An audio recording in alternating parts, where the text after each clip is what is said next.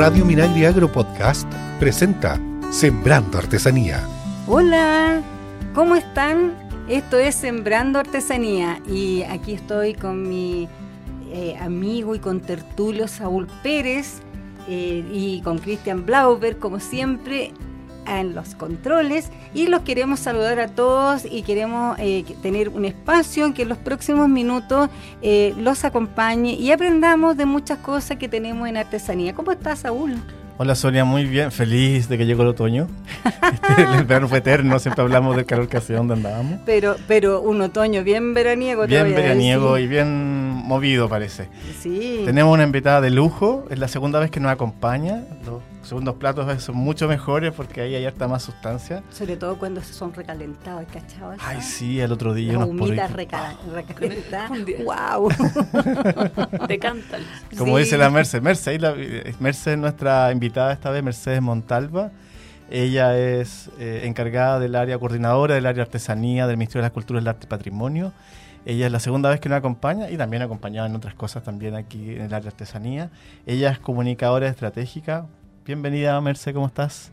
Eh, bien, todo bien, muchas gracias Saúl. Hola Sonia, hola, hola Cristian también. Eres de la casa la... Sí, la, vamos, la vamos a invitar para que esté estable. ¿ah? Sí, está bien. Pero eh, no tanto, pero es, muy, es un privilegio para mí estar con usted y escucharlo, son muy entretenidos. ¿No te gusta esta invitación que te estamos haciendo? La radio es interesante como, Y pensar que yo soy comunicadora, pero, pero me cuesta un poco... Tienes pánico escénico, ya, te, ya me di cuenta. Me, me gusta más estar tras bambalinas. Ah. me meto más en la estrategia que en la comunicación. Bueno, dejemos como rostro a Sonia, a ella le gusta a mí ser no, rostro. A mí, a mí, no, a mí me gusta ser rostro, a mí me gusta igual que a ti estar en, en, tras bambalinas, en el backstage. dejamos a Saúl, que claro, a él sí le gusta. Claro, sí, que otros se luzcan.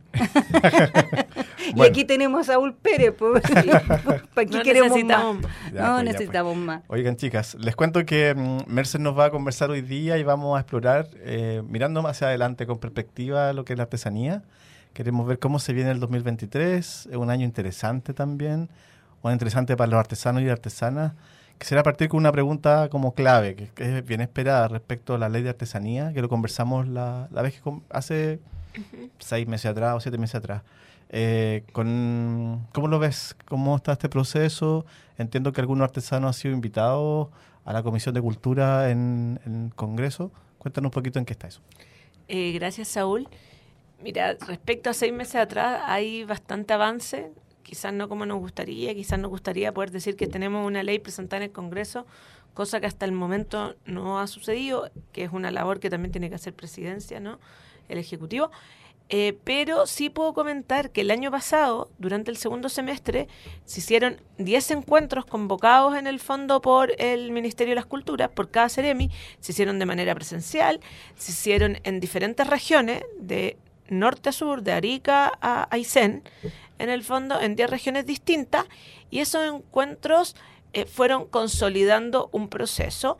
Además de esos encuentros se sumaron a la información y al material eh, bastante información que existía en las organizaciones que llevan trabajando por este tema de manera eh, independiente en el fondo más de 20 años desde el ministerio, desde el año 2011 que ya hay un trabajo por una ley de artesanía. Entonces se retoma todo ese material, se insuma con este nuevo material que generamos desde el ministerio con eh, estos 10 encuentros presenciales y además se toman también porque se autoconvocaron varios encuentros desde organizaciones de artesanos, estuvo el Colegio Artesano haciendo algunos encuentros, estuvo personas de la Unión Nacional de Artesanos en el, en el norte.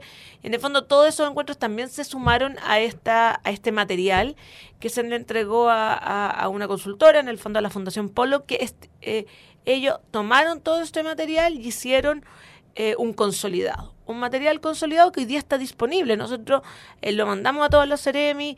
Eh, cada Ceremi se lo hizo llegar a las personas que participaron en estos conversatorios, pero también está dispuesto y abierto a público en general, que también es interesante los que puedan revisarlo. Está en la página web del Ministerio.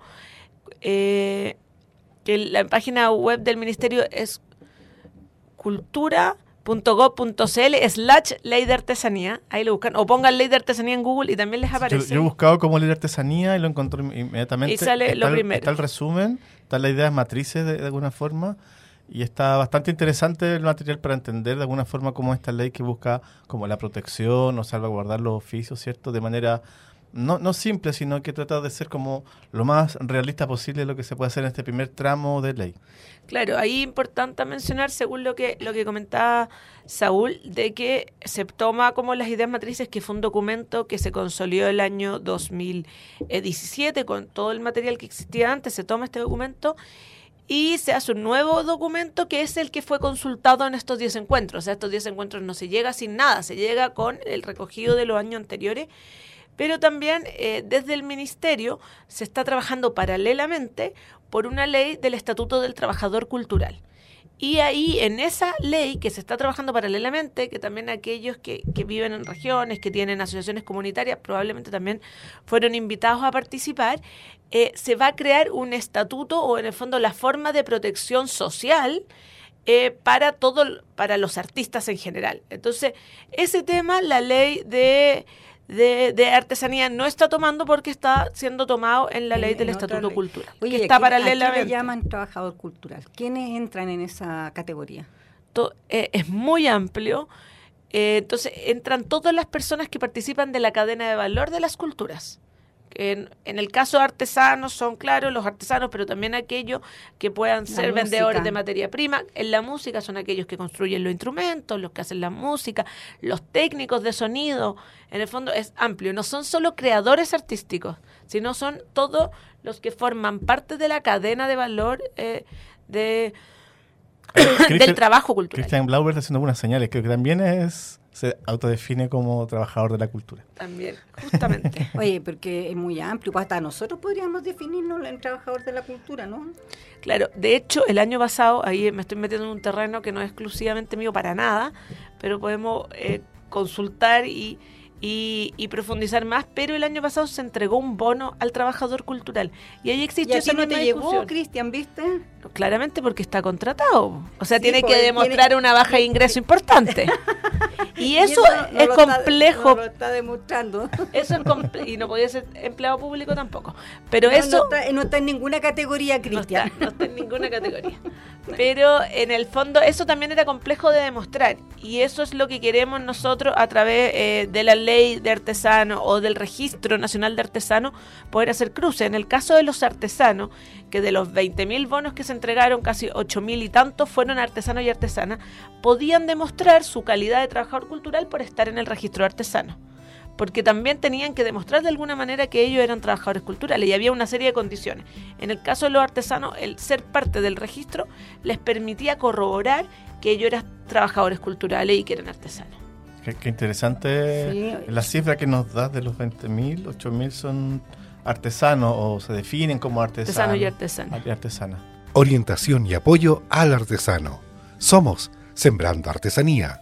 Estamos conversando acá en Sembrando Artesanía eh, sobre eh, distintas materias que tienen que ver con el área eh, para este 2023. Estamos con Mercedes acá y te queremos estrujar, Mercedes.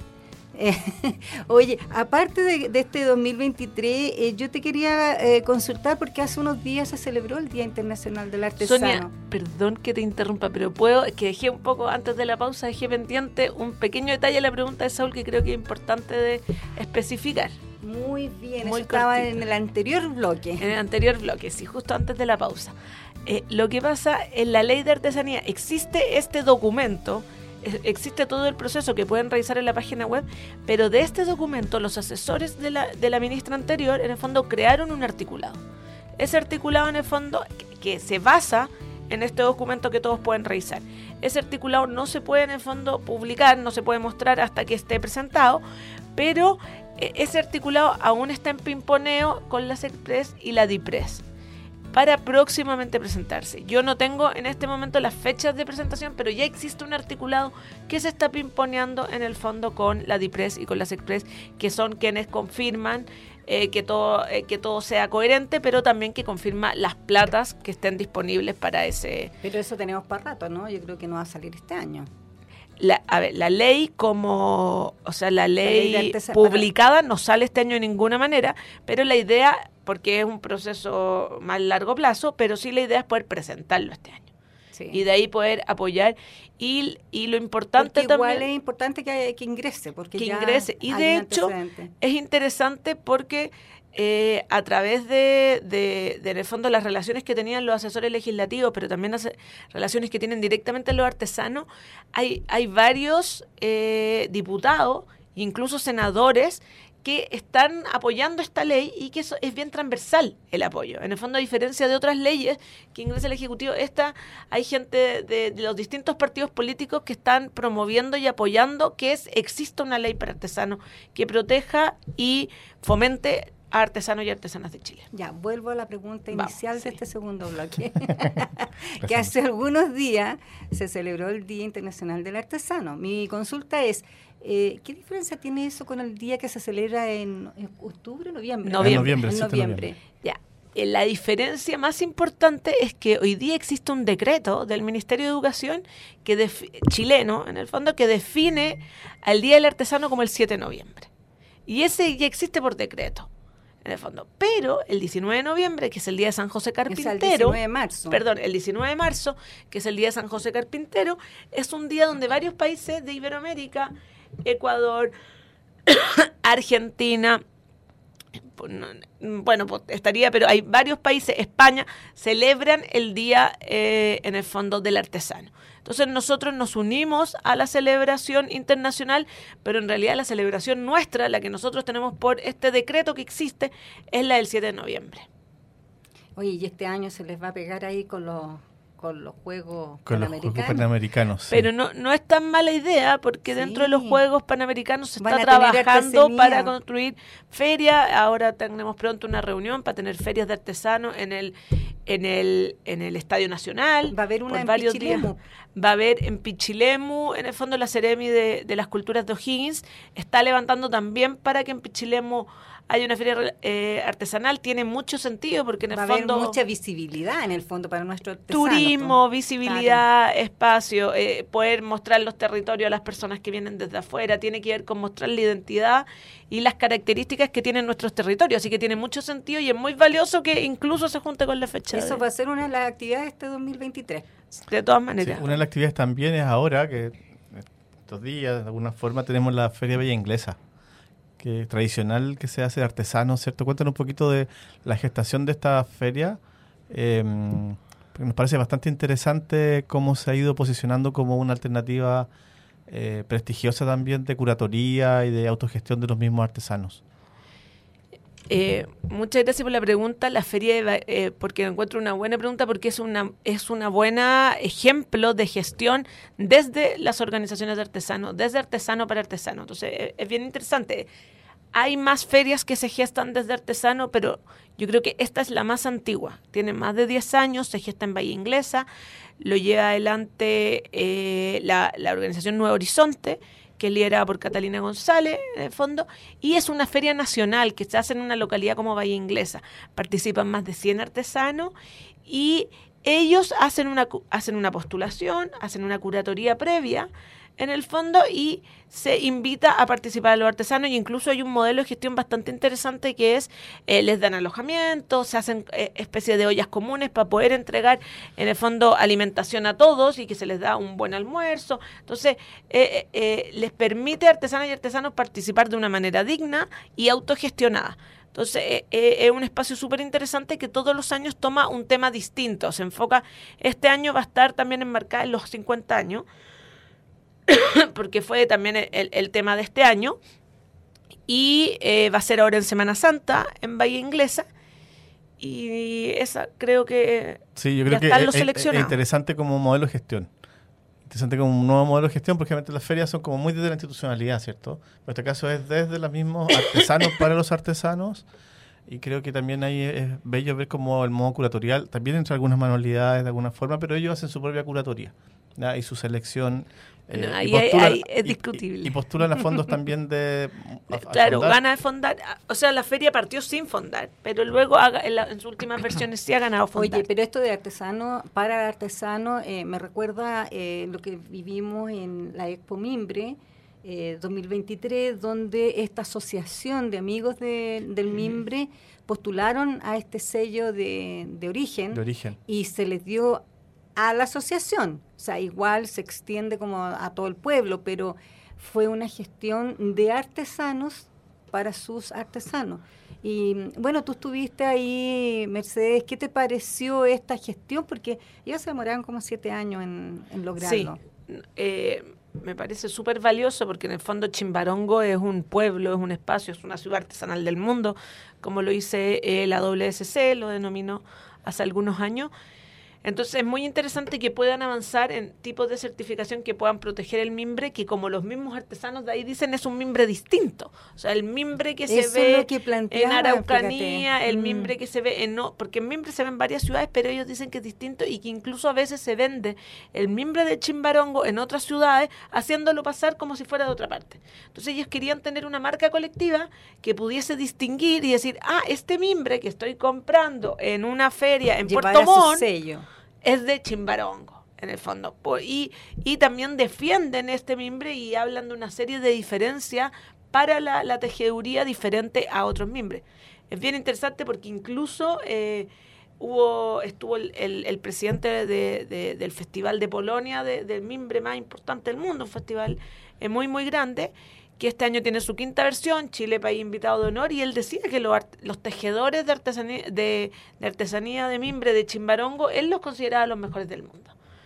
Siendo Polonia, un, o sea, un país donde trabajan muy, muy bien el mimbre y tienen plantaciones de mimbre también pues, ¿Cuándo tú te vas a imaginar que allá, en el extremo del norte, digamos, del mundo, conocen a los mimbreros de Chimbarongo? O sea, es como curioso, por decirlo menos, ¿no? Eh, eh, es muy curioso y también fue es muy valiosa el intercambio técnico incluso que se genera. Ahora ellos vinieron y estuvieron con la asociación Arminchi, les mostró las plantaciones de la asociación y ellos incluso dieron tips para poder hacer más funcional que ahí la asociación veían expectantes porque decían, bueno, es distinto el suelo, es distinto el clima, pero son cosas a revisar, ¿no? Entréguenos un manual y lo podemos revisar en conjunto para ver qué tan valiosa también es la información, pero ellos estaban muy impactados de lo artesanal del proceso. En el fondo decían, nosotros esto ya lo hacemos la mayoría con máquina, eh, cómo se parte todo, y acá hacen todo, al menos la asociación Arminchi, porque sé que hay otros también. Yo le mostraba, ¿te acuerdas, Sonia? Sí, los partidores, y tú estás impresionada. No, yo fíjate que no me impresioné tanto porque yo te conté que había tenido, tenía, tuve un, como un tío abuelo, porque tú eras era un, pariente más o menos lejano, pero ellos trabajaban en el mimbre cuando yo era niña y yo los veía con ese partidor. Entonces, y lo hacían muy rápido, pasaban esto muy rápido como iban sacando. De una vara, sacaban cuatro, sacaban cuatro eh, como hilachitas, así como cuatro fibras en el fondo y, y tejía y lo hacían muy rápido. Eh, bueno, yo no entendía mucho en ese tiempo cómo lo hacían. Acá vimos los partidores, había como una exposición ahí. Estaba, claro, es interesante que el mm. proceso, Sonia, que tú cuentas de tu tío abuelo sigue siendo muy similar, al menos en el caso de los más artesanales. Sabemos que hay otro, eh, otro eh, proveedor, o sea, otras personas que, que trabajan el agro con el mimbre que son más más industrializados, pero que tampoco es tanto, sigue siendo un proceso súper artesanal. Pero al menos el proceso de esta cooperativa era sumamente artesanal y igual de hace 50 años. Sí. En el fondo, Ellos tienen muchísimo.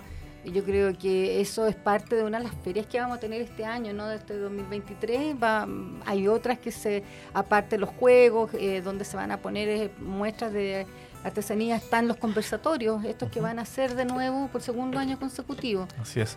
Oye, Merce, tengo preguntas para el, para el otro bloque. Ah. Interesante. Queremos hablar un poco de la Bienal de París. Ya un poco más europeísta. no, queremos viajar un poquito, queremos saber un poco la buena noticia que tenemos. Aunque sea en el papel. Aunque sea en el papel, un poquito acá. Soñar un poquito. Vamos a soñar un poquito con la Mercedes.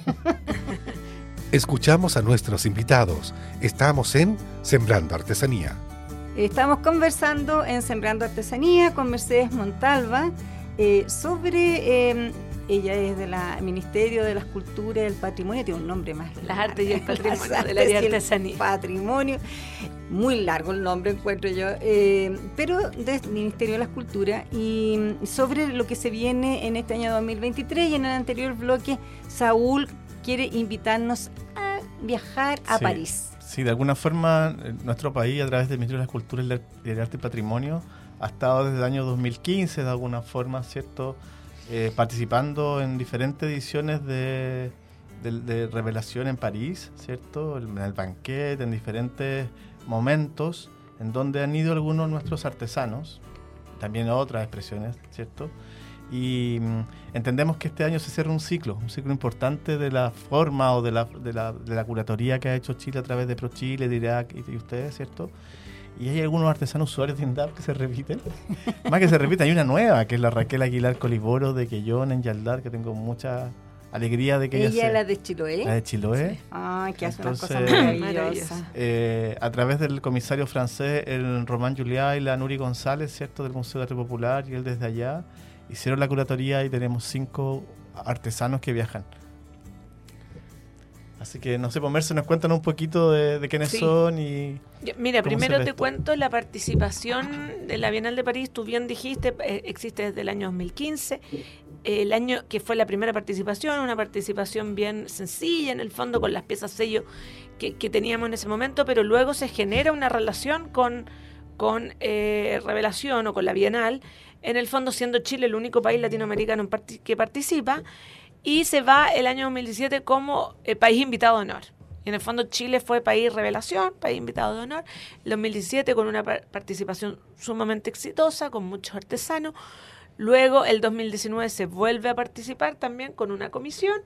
Y el año 2021 eh, iba a ser la eh, cuarta participación y no se puede como consolidar porque parte son participaciones que se tienen que trabajar mucho tiempo antes y esto se cambia al 2022, 2022 donde el año pasado tuvimos una participación con, con 14 talleres, participaron y que fue eh, curada por Román Julia, que es también el curador del pabellón internacional de la Bienal Revelación.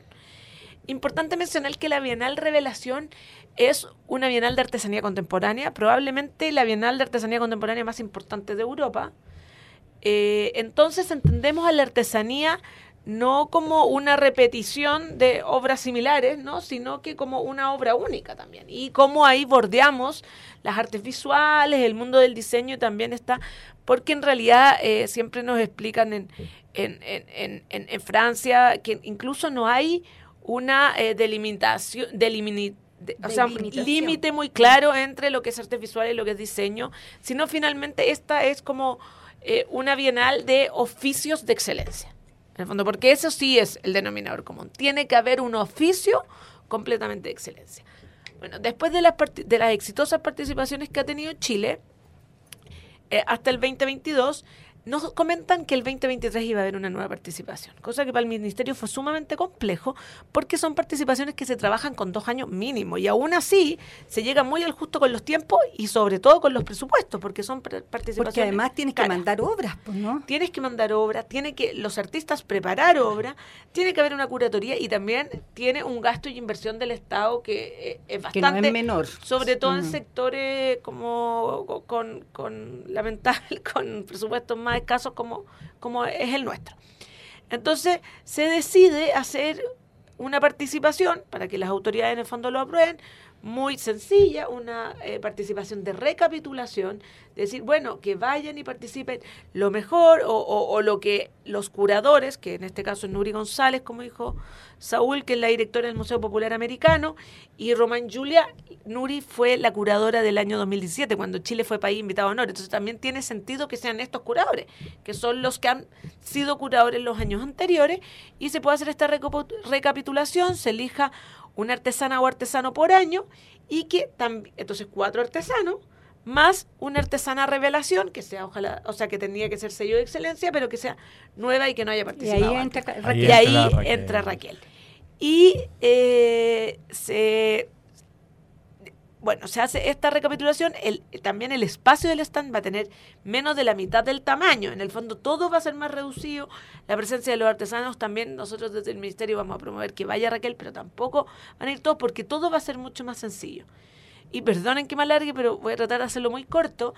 Pero todo esto cierra este ciclo con la idea de abrir un proceso para el 2025 eh, mucho más trabajado y con eh, con un ejercicio que va a ser una preselección, se van a abrir bases, va a haber una preselección este año para que curadores, pero no solo curadores, sino que también un, se, está trabajando en un compromiso con ProChile, se puede hacer un acompañamiento de estos creadores y creadoras antes de ir al certamen. Entonces, hay una serie de preseleccionados, con ellos se trabaja y ProChile y los curadores definen quiénes realmente están preparados, quiénes tienen un compromiso con esta participación, que no tiene que ver solo con la creación de excelencia. O sea, si hay un artesano que es un creador de excelencia, pero su intención no es internacionalizar su obra y mantenerse allá, tampoco es la persona propicia para ese espacio. En el fondo, también tiene que haber una preparación comercial. Y que este sea el final del proceso, no el inicio de un proceso. Cosa de que cuando llegan allá se tira por un trampolín y esta persona pueda manejarse y estar con la preparación previa, no posterior. Súper interesante. Y quisiera un punto. Hablé con Raquel hace algunas semanas y tiene casi listas sus piezas. Toda la visita del, comisario de, de Romaín, de, Romaín a, a, Chiloé. Imagínate, no estuvo a Chile, fue a. Sí, se fue en bus como millones de horas. Bueno, pero. y estuvo en la casa de, Raquel, en su taller, con su familia, con sus perros, con su. Quedó enamorado. Quedó enamorado de su obra. Y fue interesante porque no era virtual, fue presencial, hablar con un este curador. Este comisario, no habla español. No habla español tuvimos que ir. Lenguaje sí, alguien también la acompañó Bárbara, que, habla, que habla, francés y todo, pero claro, el lenguaje del arte. Y lo interesante que pudo que tuvo la oportunidad y los tiempos fueron diseñados para que él conociera el bosque. ¿Te acuerdas que hablamos del pues, bosque donde ella va a donde se interna, ella, donde está la quilineja? Y conoció también la dinámica y es parte del relato también que se va a exponer allá, es parte del tema de la sostenibilidad, ¿cierto? Las materias primas y el esfuerzo que está haciendo ella también a través de su obra de, dialogar con esto, ¿ya? Y me dice, no, no se puede mostrar las obras, pero me dice que está fascinada con, la, con el entendimiento que hubo con él. Qué bueno. Muy, muy es motivado. que para ellos tiene que haber sido bastante sorprendente porque yo no creo que esto exista ya en Francia el, e, este tipo de fibra y meterte en estos bosques porque casi no queda bosque no queda muy poco la campiña está un poco pelada y, y, resulta que ella se interna y además las obras están hechas de acuerdo al entorno, ¿no? Estas caracolas, eh, eh, las figuras míticas, todo eso sí. La Raquel, alguien trayendo como con ella o portando un, un, conocimiento tan ancestral, es capaz de tener una visión tan poética, porque en realidad ella es una poetisa. Y una expresión súper contemporánea también. Claro, y muy contemporánea. Entonces no es, no es que va a hacer eh, material la caracola nuevamente o hacer los brujos, sino que creo que hay una, una mirada también más expresiva y, y también ella se va a desplegar y se siente cómoda. Yo le pregunté, me, siento súper cómoda haciendo No, pero imagínate, ella es una mujer relativamente joven y todo lo que ella presenta de estos héroes mitológicos también es una curiosidad, ¿no? En, en, el resto del mundo. O sea, para nosotros es una curiosidad, imagínate para otros países que ya están mucho más avanzados en todo este tipo de cosas. Así que yo creo que va a ir muy bien. Uno de los grandes temas del 2023 es ahora, luego, en junio. importante, sí, el, del 6 al 11 de junio. Sí. Así que pronto vamos a tener ahí noticias. Ojalá entrevistemos a Raquel. Sí, pues Raquel, sí. cuando venga para acá. Sí, la, sí, la vamos a, a la vuelta. o a la curadora, porque la tuvimos acá sí, también. O a la Nuri. A la, la, Nuri no la hemos tenido acá. No, no la hemos tenido. Y ayer ganó el premio Amanda la Barca de la Chile. Así que creo que alguien bien importante a tener. personaje que de artes populares. Solo tienes que invitarla, Saúl. Si tú sabes que siempre invito lo mejor de la ah. Saúl. Eso es lo que tenemos en Sembrando Artesanía. Debería explicar muy en cortito qué es la quilineja. Yo creo que Raquel Aguilar trabaja en la quilineja. Es una fibra del bosque, una sí.